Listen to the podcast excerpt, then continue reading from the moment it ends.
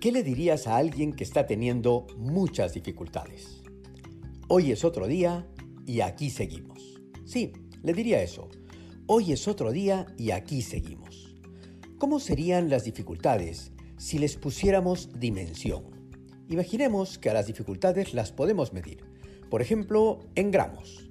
Entonces tenemos determinada dificultad que pesa 100 gramos, otra pesa medio kilo de dificultad, otra alcanza el peso de un kilo y así sucesivamente hasta llegar a una tonelada de dificultad.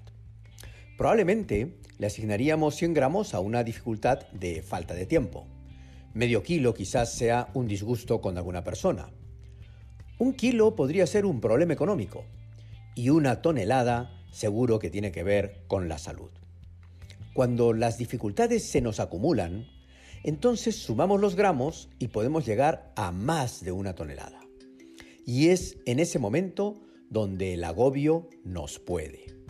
Aquí es importante distinguir sin separar. Es decir, tener muy bien identificada cada dificultad, pero reconociendo que están acumuladas y que en nuestra cabeza, en nuestro corazón y en nuestro estómago sentimos el peso de todas.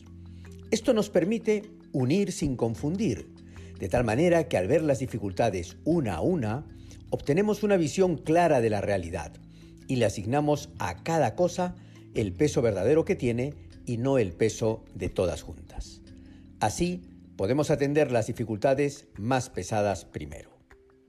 Algunas veces el agobio nos hace creer que no somos capaces de salir de esa amontonadera de dificultades.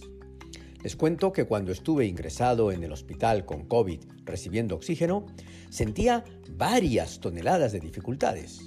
Incertidumbre, miedo, soledad, por mencionar algunas. Y sentía que no tenía fuerzas para salir bien librado. Hasta que una mañana entró la señora de la limpieza y dijo a viva voz, Buenos días, buenos días, hoy es otro día y aquí seguimos. Fue esa frase la que me hizo ver la realidad. Ahí seguía. La vida no se había acabado aún y merecía vivirse. Y era importante cambiar el agobio por la esperanza y ocuparse en resolver cada dificultad con la ayuda de los médicos. Todo mi pensamiento con aquellas personas que tienen algún familiar que no lo superó. Mis condolencias. Y me apoyo con todos aquellos que ahora mismo lo están sufriendo de alguna manera. Creo que para todos los que podemos escuchar este podcast, pensar que hoy es otro día y aquí seguimos, nos hace mirarlo desde otra perspectiva.